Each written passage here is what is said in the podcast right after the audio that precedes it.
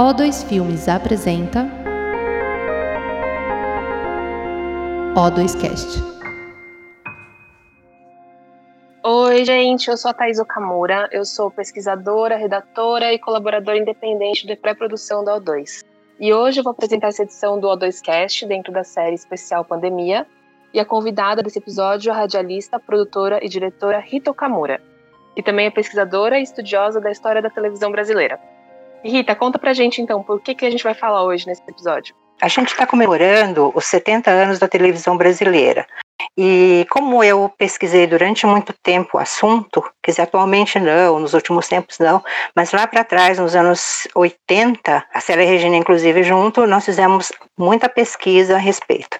Então, o que, o que a gente vai falar hoje é sobre a, a, o papel da televisão brasileira nessa época de pandemia e, e, e tudo o que aconteceu uh, de muito importante em relação à formação, porque na verdade a televisão aberta uh, tem, é um, um, foi uma ferramenta enorme para a formação da sociedade brasileira.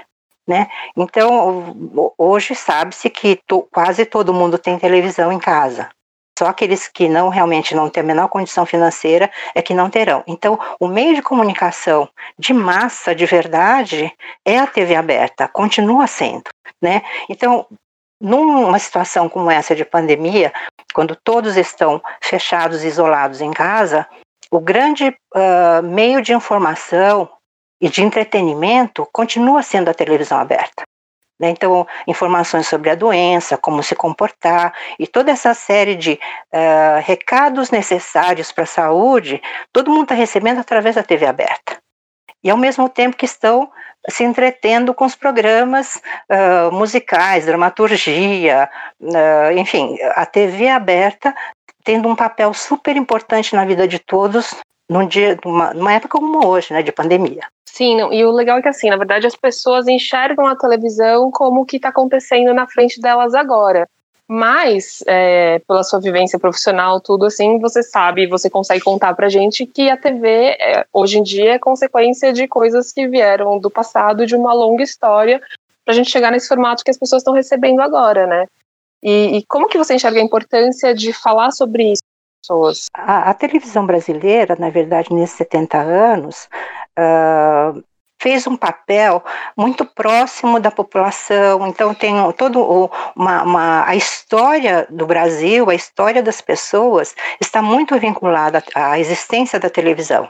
Então, o que, o que me, me, me deixa bastante uh, triste nos dias atuais é a falta de preocupação com a memória e com a história que ali é que a gente vai beber conhecimento para criar coisas novas, uh, para não repetir os erros, né, e os acertos, melhorá-los. Então, uh, eu fico assim um pouco atônita, né, ao ver que nesse, eu tenho 69 anos de vida, né, então nesses meus 69 anos, eu nunca ouvi coisas como nos dias de hoje, quando a história deixa de ter importância, né, quando a história é exatamente a memória né, das coisas, é exatamente a ferramenta para a evolução do ser humano, no sentido de você não usar, não apenas repetir o que ocorreu, mas criar algo em cima, quer dizer, ter o conhecimento do que foi para poder evoluir. Né? É a grande ferramenta de evolução do ser humano. Né? A memória dos fatos ocorridos, das artes, da cultura, das ciências, né? Esse conhecimento nos leva a evoluir como pessoa humana e profissional. Então, uh, uh, os retrocessos ocorrem quando não se quer enxergar as verdades dos fatos, os fatos passados, né? Então, eu sou fruto também dos anos 60 e 70, acho que assim como a Célia, quando os nossos mentores pregavam a liberdade de pensamento e incentivavam sempre o novo, né? Mesmo com toda a carga repressora dos anos 60 e 70, a gente tinha um espaço de criação. Então, pensando nisso, quer dizer, nós temos que manter alertas e cuidar da nossa história, cuidar da nossa memória. O futuro é que pede isso. Para realizar um futuro uh, bacana para os nossos filhos, para os nossos descendentes, a gente tem que estar tá muito ligado na história e nesse passado, para não repetir os erros do passado. Legal. E, e como que você começou a, a, trabalhar com isso? Como começaram suas preocupações em relação à preservação da história da televisão? Foi logo depois que eu, eu me formei na ECA, né? Uh, eu já estava uh, trabalhando na TV Cultura e me convidaram para ser pesquisadora do IDART. O IDART é um, era um departamento de documentação e informação artísticas uh, criado lá pelo Sábato Magaldi e a diretora era a Maria Eugênia Franco. E esse início foi montado no Solar da Marquesa, então era muito bacana, né? Os meus colegas de trabalho eram todos uh, gente de saber, né?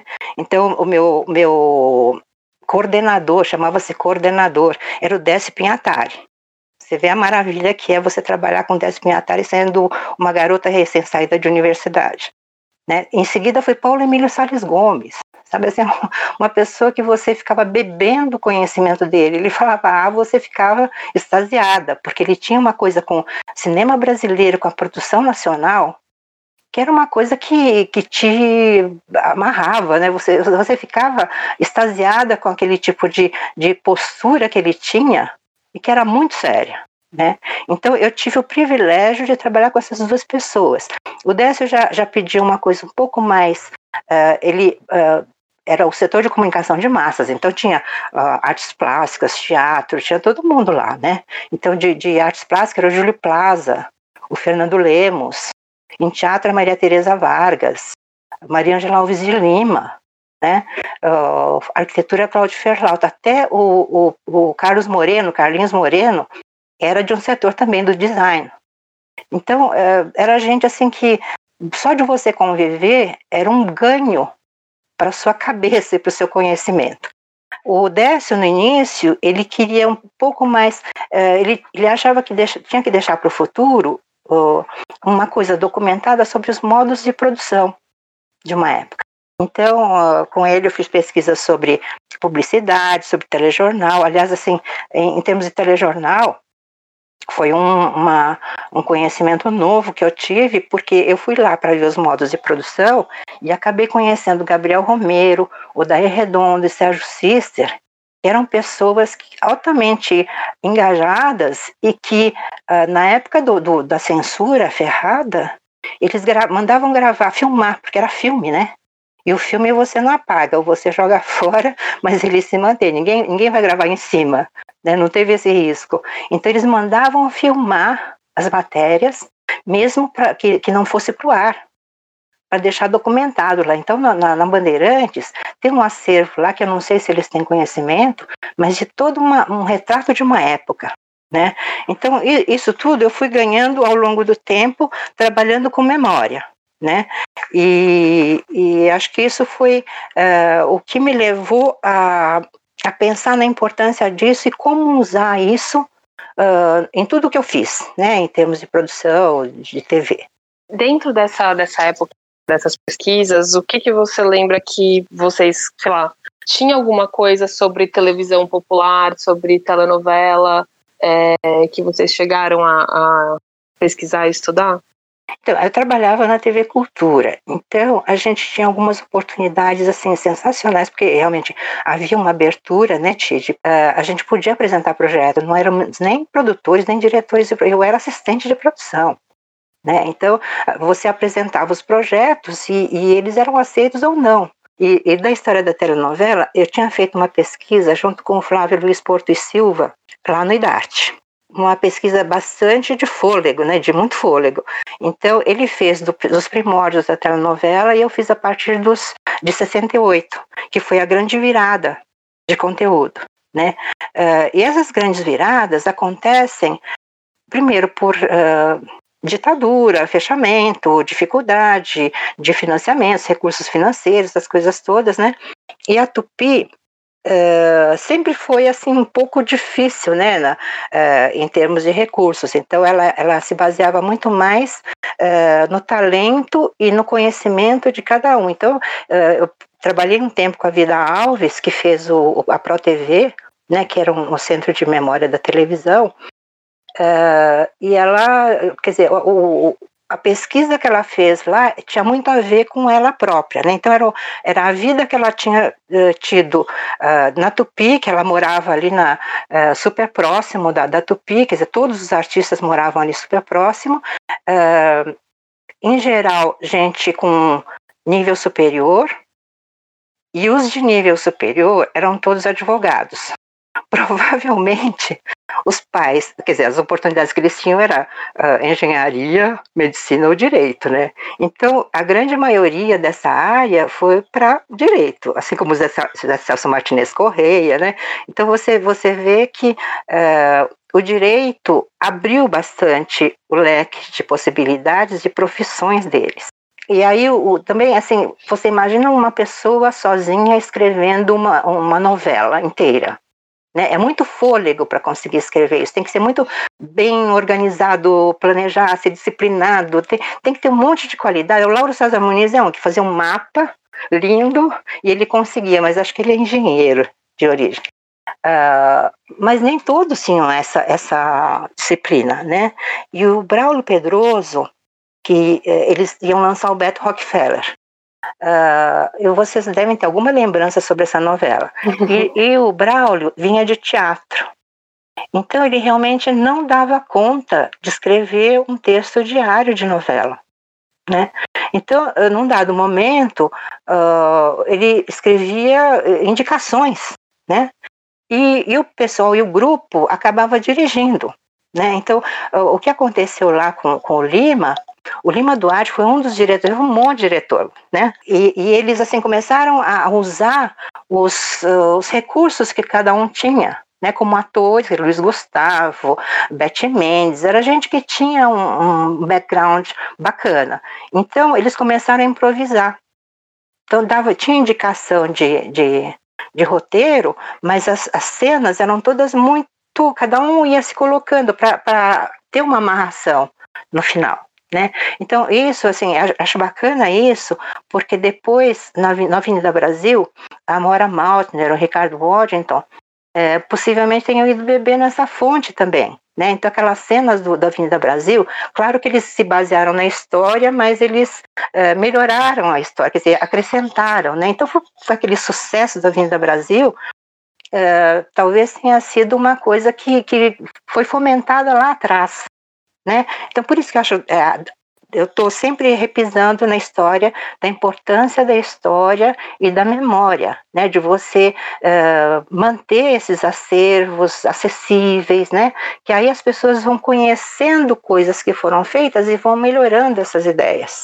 Não, isso é super importante, na verdade, porque assim a gente costuma ver é, é, uma valorização grande de produtos finais ou de coisas de conteúdo que a gente vê vê assim e, e, se inspira nelas e acha bacana, mas a gente às vezes não pensa muito sobre o que veio antes e o que o que fez com que a gente tivesse um resultado desses, né? E na verdade eu acho legal que essa, essa coisa de pesquisar a, a história, entender a história, ela existe para você alimentar também, né, o presente. Então, e aí né, esse Beto Rockefeller foi um marco da, da, da, da história dela novela, porque ela trouxe cotidiano do brasileiro. Até então se faziam novelas uh, com textos importados, aquelas coisas mais mexicanas, cubanas, direito de nascer, né? Então era um pouco nessa linha. A Janete Claro foi uma, um pouco de continuidade disso, mas aí houve quase que uma revolução. Então entra Dias Gomes, Guarnieri, uh, Renata Palottini, uh, todo mundo com um outro tipo, o Durst, né? Gente, Benedito Rui Barbosa, gente com outro tipo de vivência que vai colocando o Brasil no, no, nesses conteúdos de novela. Né? Então, o Benedito já era uma coisa um pouco mais, mais rural, uh, enfim, cada um dando a sua contribuição. Né? E, e aí que eu acho que a, a novela começou a fazer parte e ficar muito mais é, de reconhecimento da a população brasileira começou a se reconhecer nas novelas e aí que começou o boom do sucesso mesmo que antes era uma coisa mais chorosa aquela coisa meio de dona de casa sem muita perspectiva de vida né assistindo esse tipo de, de coisa para uh, enfim a coisa mais sentimental né? E, e, a partir daí começou a coisa concreta mesmo de você ver assim uh, abordagem de problemas da população, né?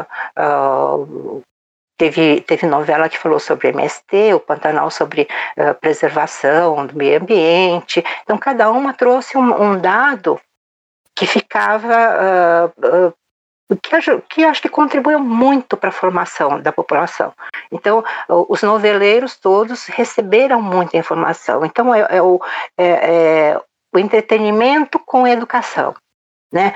Que, que a gente lá na TV Cultura, na verdade, aprendeu é, a educação com entretenimento, que a obrigação nossa era, era uma TV educativa. Né? Então, o grande desafio nosso era tornar esses programas educativos uh, com entretenimento, ensinar uh, divertindo. Né? E isso é, uma, é um desafio para sempre, né? Nossa, essa é uma ponte, na verdade, que eu acho que eu também nunca tinha pensado, mas, assim, é, a gente separa um pouco o que é a TV educativa do que são outros canais e outras formas populares, mas realmente, assim, esse tipo de abordagem também traz uma. Tra, traz isso, né? Nos roteiros e, na, e no que ela passa para as pessoas.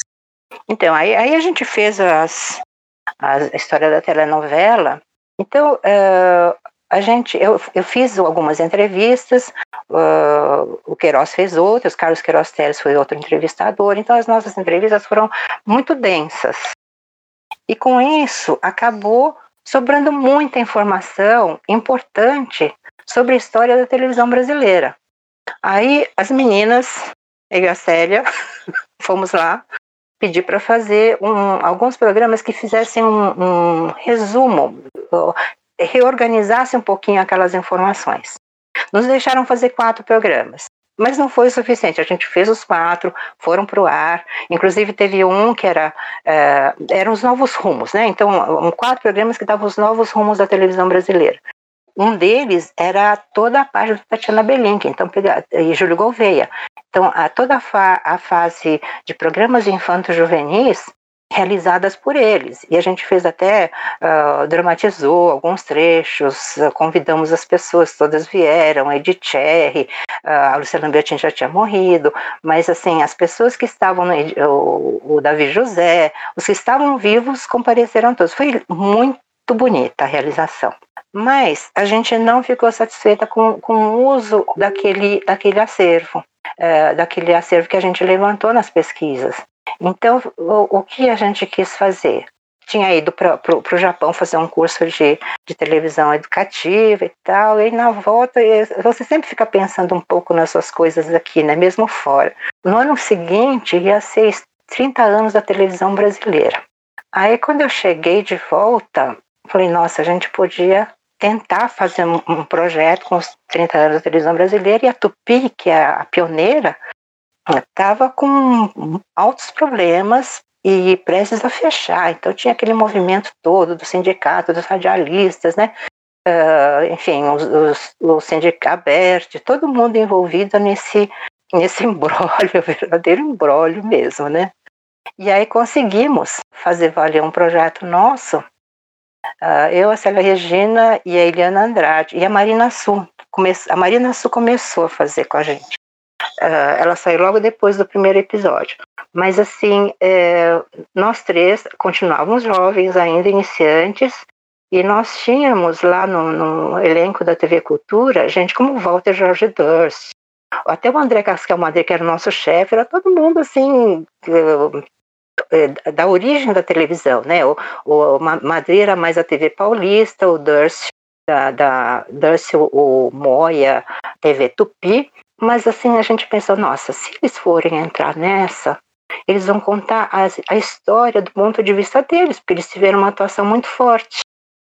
E vendemos isso para o Madrid, né? Que nós, como uh, não participantes, não testemunhas ocular do, dessa história, a gente ia contar melhor essa história porque nós íamos ser neutras. Então a gente ia buscar a verdade, né? com depoimentos, com, com a pesquisa de, de, de hemerotecas, enfim, a gente ia pesquisar a fundo a coisa e, e, e contava com os depoimentos também. E aí ganhamos. Então, uh, nós quatro começamos a fazer a, a, série, que viraram 26 episódios, uh, que hoje uh, algumas pessoas, né, são os pesquisadores da televisão brasileira, consideram essa série como uma, uma fonte primária deles, né? Porque como a TV Cultura era considerada neutra, né? Não, é, não fazia parte de nenhuma das, não era próxima de nenhuma das comerciais e tinha uma consideração monstra, né? As, as outras emissoras consideravam demais a, a TV Cultura como uma, uma emissora uh, que talvez eles quisessem gostariam de fazer, né, mas que estavam em outra, em outra área. Mas uh, a recepção nos lugares, assim, todo mundo atendeu os nossos pedidos. Uh, você pedia trechos de programas para ilustrar, ninguém se negou, eles até faziam, tipo, manda a lista.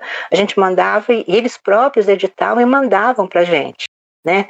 Uh, as entrevistas foram assim, uh, eu que fui fazer as entrevistas externas, né, porque não dava para a gente dividir muito, porque éramos poucas e, e o trabalho era muito grande, né. Então, uh, eu fui fazer as entrevistas, mas assim, super bem recebida em todos os lugares. Uh, tem, tem uma história, um fato bem, bem característico do, de como a nossa fomos recebida, né? Uh, eu fui fazer uma entrevista com o Armando Nogueira, que era o diretor de jornalismo, né? Fiz a entrevista com ele e eu precisava fazer uma entrevista com o Geraldo Cazé, que foi o criador do sítio do Pica-Pau Amarelo da Globo, porque do, do, da Tupi foi Tatiana Belém e Júlio Gouveia, né? Mas a, a segunda versão, segunda não, da, a da Globo, enfim, porque teve uma antes da Bandeirantes, enfim, não, não dá para ficar contando qual, qual delas que é.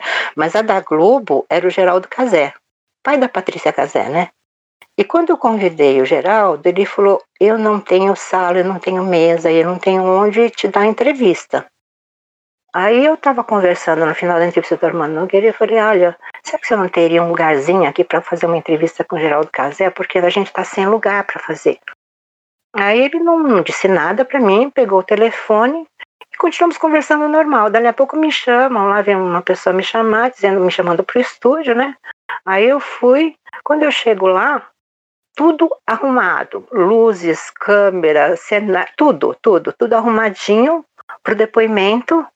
E um cara me perguntando assim, eh, quando for para começar a gravar, é só avisar que a, a, a, fita quadruplex, no tempo do quadruplex, né, uh, já está na máquina, né?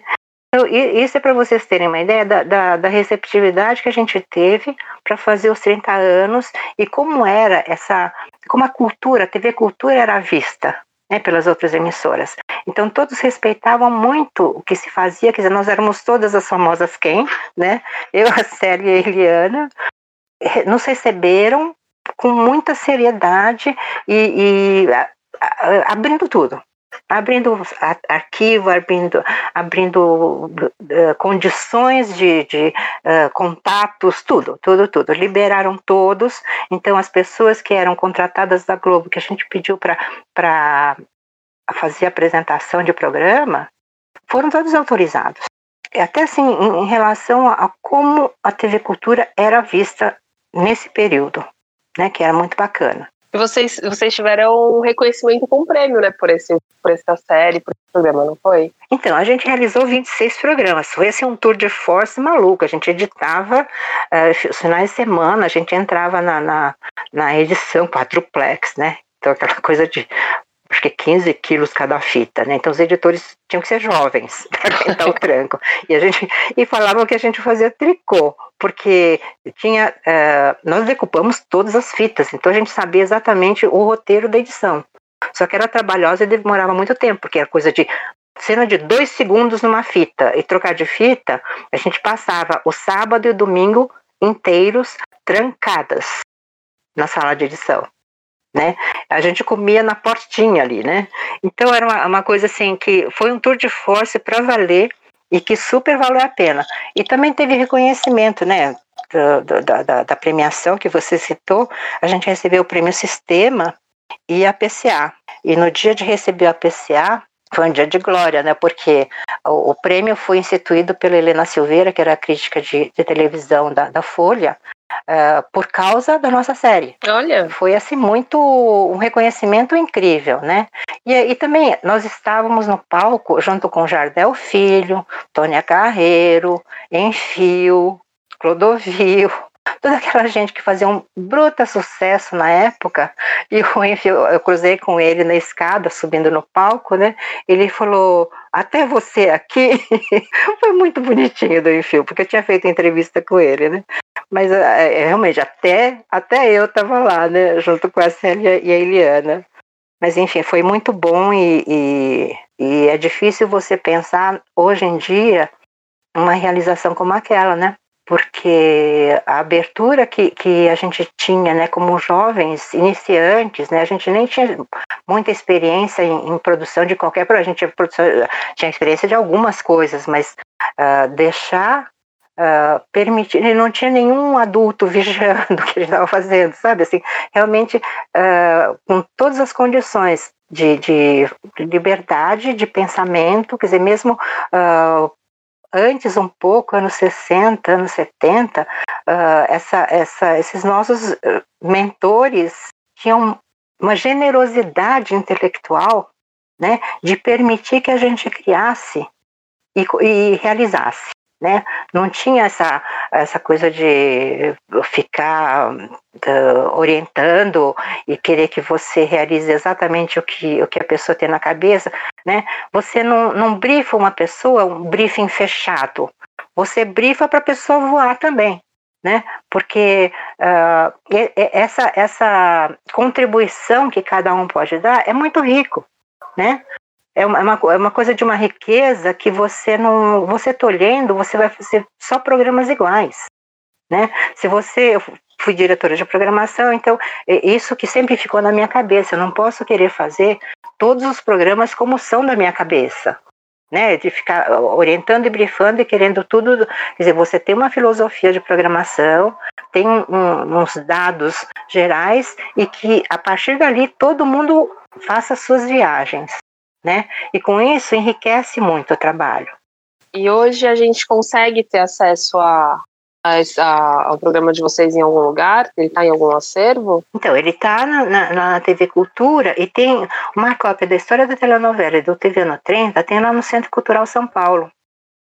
Porque o, o IDASH é, é, foi o que originou o Centro Cultural São Paulo.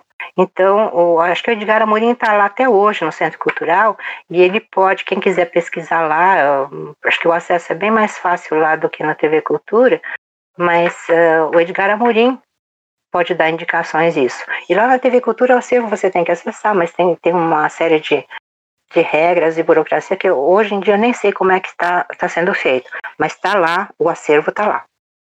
Uh, dentro desses uh, dessa parte histórica da televisão de remake. Quer dizer, hoje em dia a Globo, por causa da pandemia, está uh, reprisando as novelas e elas estão tendo tanto sucesso quanto.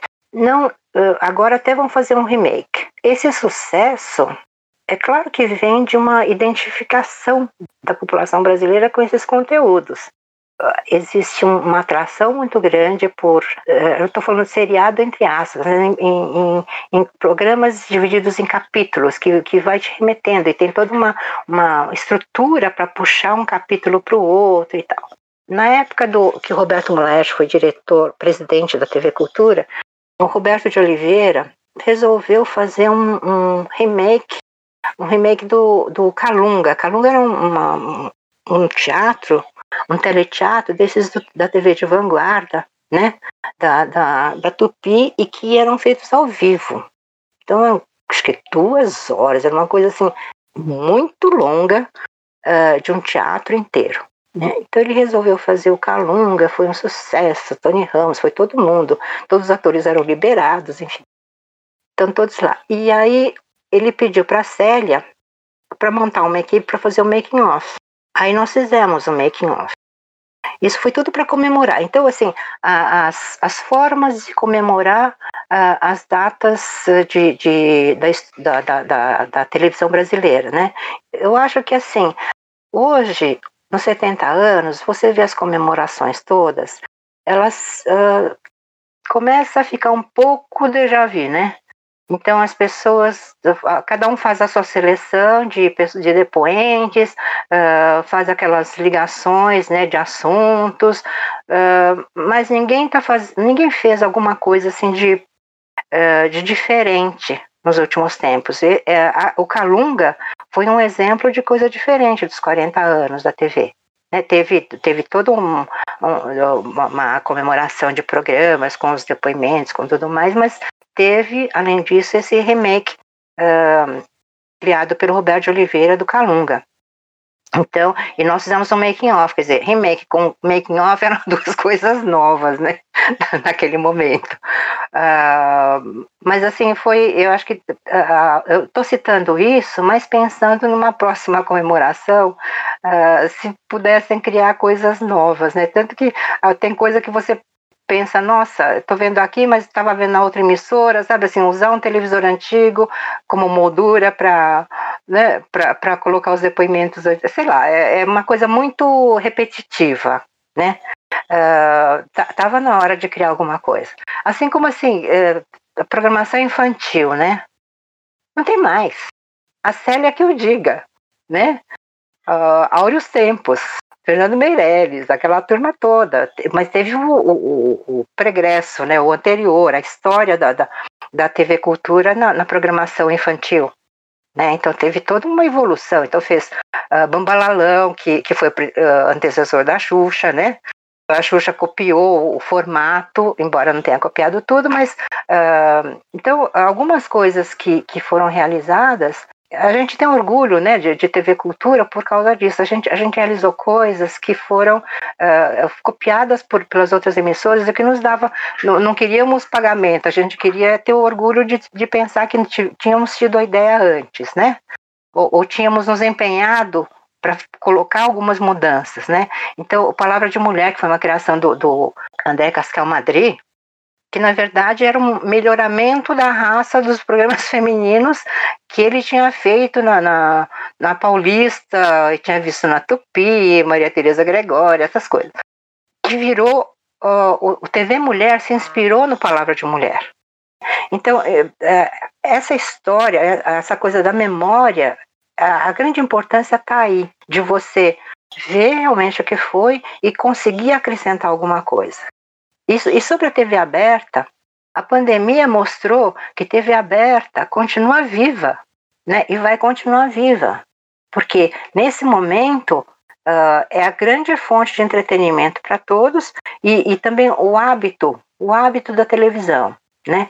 Então uh, você liga e assiste. Tem gente que tem o hábito de liga num canal e passa o dia inteiro naquele canal, né? Seja o que for que entre no ar. Nos meus tempos de diretor de programação, o que, o que a gente fazia uns, umas pesquisas de uh, audiência qualitativa, e o que aparecia muito que da audiência, 30% uh, da audiência era de idosos, de mais de 50 anos.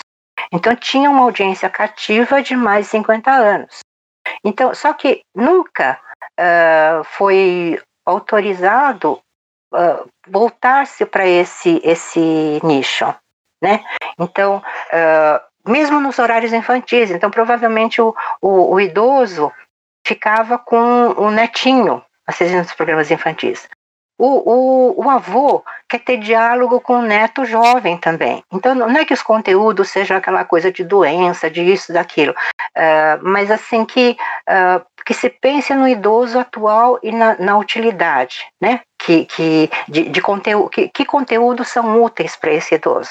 Então, acho que focar nele em relação à família, quer dizer, não só as, as expectativas dele próprio, né, como como ser, mas assim das coisas que ele deseja. Ele quer, ele quer ser, ser digital também, né? Ele acha muito difícil, mas de repente a gente consegue é, colocar de uma forma que acho que a TV aberta tem tudo para isso, né? De, de é, fazer educação com entretenimento. Então, é, o, que, o que ele conheça coisas que são é, ideias e, e, e, pensamentos do jovem atual e que ele possa contribuir com algum conhecimento, quer dizer, ele, ele saber o que, que o jovem está pensando e, e, e, ele colocar uh, as suas, o, o, seu, o seu conhecimento para de repente esclarecer algum, algum caminho, algum, ou, ou algum rumo que esse jovem esteja necessitando.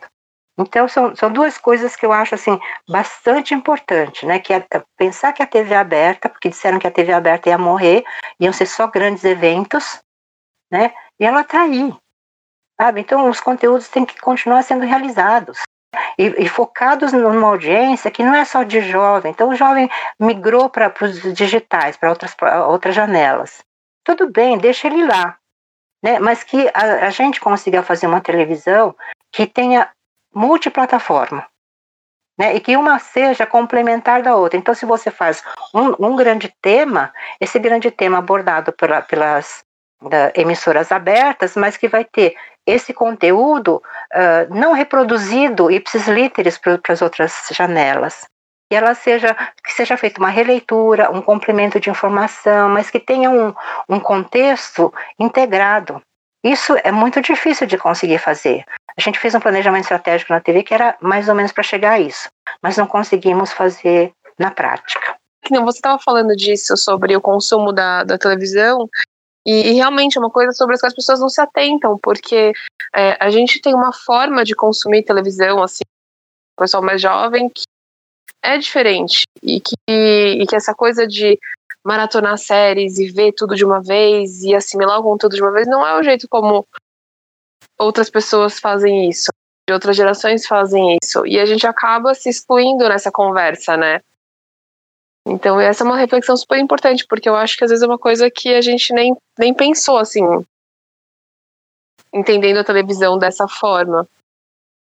E, e, na verdade, eu acho que o que foi muito legal dessa conversa, assim, é a gente pensar que a memória da televisão, a memória, a memória cultural, ela, ela, ela pode ser uma coisa palpável, que eu acho que foi uma coisa legal que você, quando você conversou sobre a programação, quando você falou sobre a programação da TV, da, das comemorações dos 40 anos da TV, aquilo foi uma forma de tornar a história palpável, assim, presente e puxar as pessoas para isso. O, o, remake do Calunga e tal. E, e é louco, porque às vezes a gente pensa na memória como uma coisa distante, na história como uma coisa distante, mas, no entanto, é o, o que a gente tem hoje é fruto disso, né?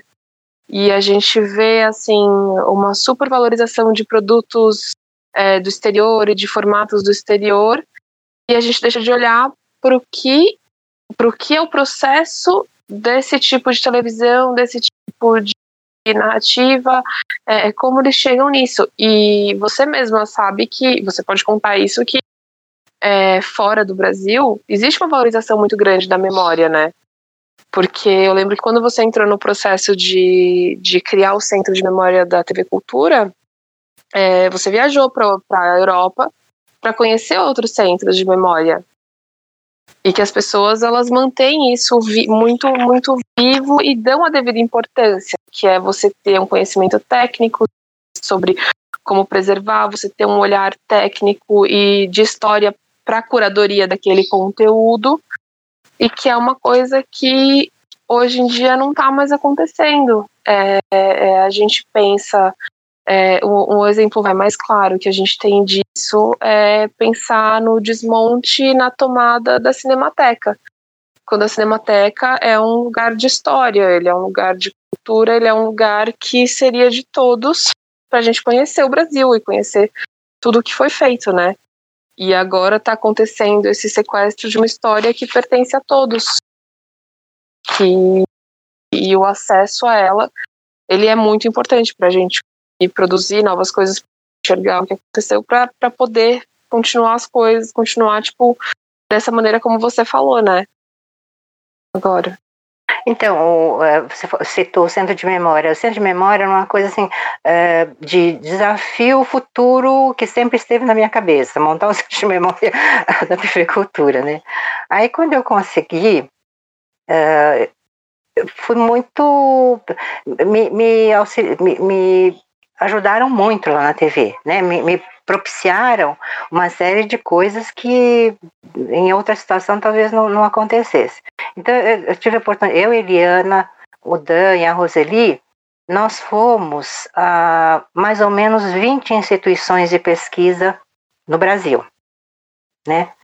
Uh, e eu fui para quatro países para ver como é que as coisas funcionavam. E a gente já tinha montado um projeto. Né? Então, mais para ver se nosso projeto estava correto, se ia ter conversa com os outros, os outros centros, porque não adianta você fazer um, um, um projeto e fazer uma, centro de memória que nenhum país outro consiga acessar o que você vai arquivar ou, ou o que, o que vai, você vai ter no acervo. Então eu fui ao INA, fui para Barcelona, fui para Madrid, uh, enfim, fui para vários lugares para ver como é que eles faziam. E, e onde tinha quadruplex era só em Madrid.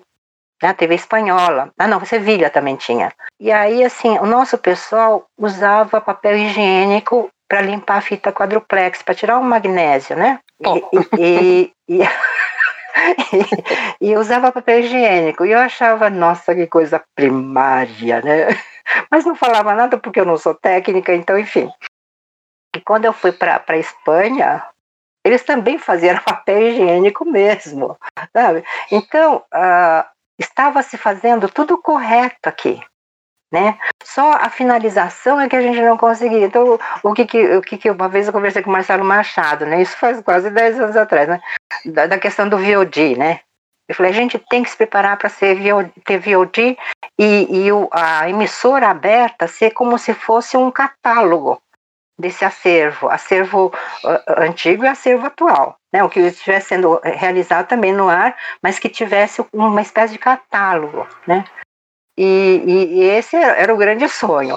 Mas, enfim, aí a gente conseguiu montar o centro de memória, mas uh, fizemos um, projeto de memória oral, uh, mas não, não, conseguimos fazer muita coisa. Uh, aí tudo acabou, porque o, o Marcon demitiu todos nós, né, quase que fechou a nossa barraquinha, só ficou, ficaram os dois estagiários.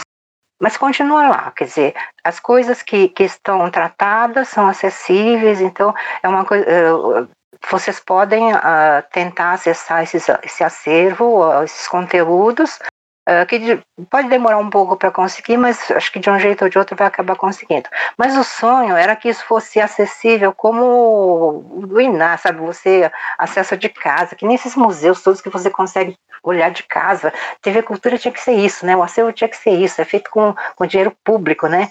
Então todo mundo tinha que ter o direito de, de pelo menos pesquisar, né? Conhecer. Se for usar para publicidade ou para qualquer outra coisa, compra-se a imagem, mas uh, só para ver, eu acho que o Centro de Memória da TV Cultura tinha que uh, conseguir isso, né? Conseguir realizar isso. Não, e, e, assim, na verdade, a gente, a gente tem acesso fácil, por exemplo, à programação da Globo, né? O acervo dele está disponível. É, no entanto, acho que o pessoal da minha geração, assim, a gente tem uma, uma a memória afetiva da TV Cultura é muito forte, né? Até porque a gente teve uma exposição até para programação assim diante da nossa época é, pela TV. E aí realmente é, seria muito legal conseguir acessar. É só você ver assim uma coisa do tipo quando alguém encontra um programa e compartilha e todo mundo assiste e, e, e a gente tem esse interesse e a gente queria ter esse acesso. É uma pena que, que não seja tão simples assim, né?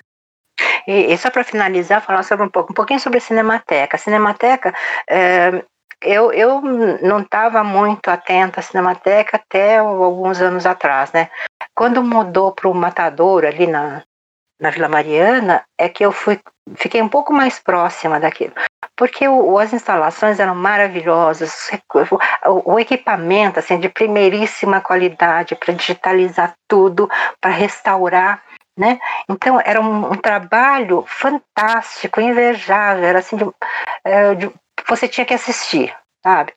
Uh, e, pra, e ver e, e, e, admirar, né? Aí eu vejo a situação atual, né? De repente uh, tomar para destruir, já estava em, em, destruição porque não, não havia incentivo. A Olga Tema foi minha colega de ginásio. E ela sofreu na pele todos esses desmandos, né? Então é, é meio chocante para mim ver é, um trabalho que foi grandioso e que de repente virou isso, né? Não estão nem aí com, com, com o que é aquilo, né? A memória do cinema nacional, o, o, o acervo do Glauber Rocha, sabe? Assim, uh, não só isso, mas todo mundo né? Uh, lá Tem uma, uma filmagem do, do, do da, da, viagem feita pela Ruth Escobar, que está lá, que a família do João Cândido, que filmou, mandou para lá, porque era um acervo super confiável, todo mundo acabou mandando para lá. Né? E agora acontece isso. Né? Como é que as pessoas, as novas gerações vão assistir isso e ver como é que era o cinema nacional para fazer um novo cinema nacional? É triste pensar isso. Mas enfim, vamos uh, alegrar no final, uh, não nos esmorecer, né? vamos tentar pensar na memória, ver o que a gente pode fazer por ela e dar acesso a todo mundo, né? Que todo mundo conheça isso. Thaís, tem mais alguma coisa para dizer? Não, obrigada por terem ouvido. Espero que vocês tenham gostado da nossa conversa. Obrigada.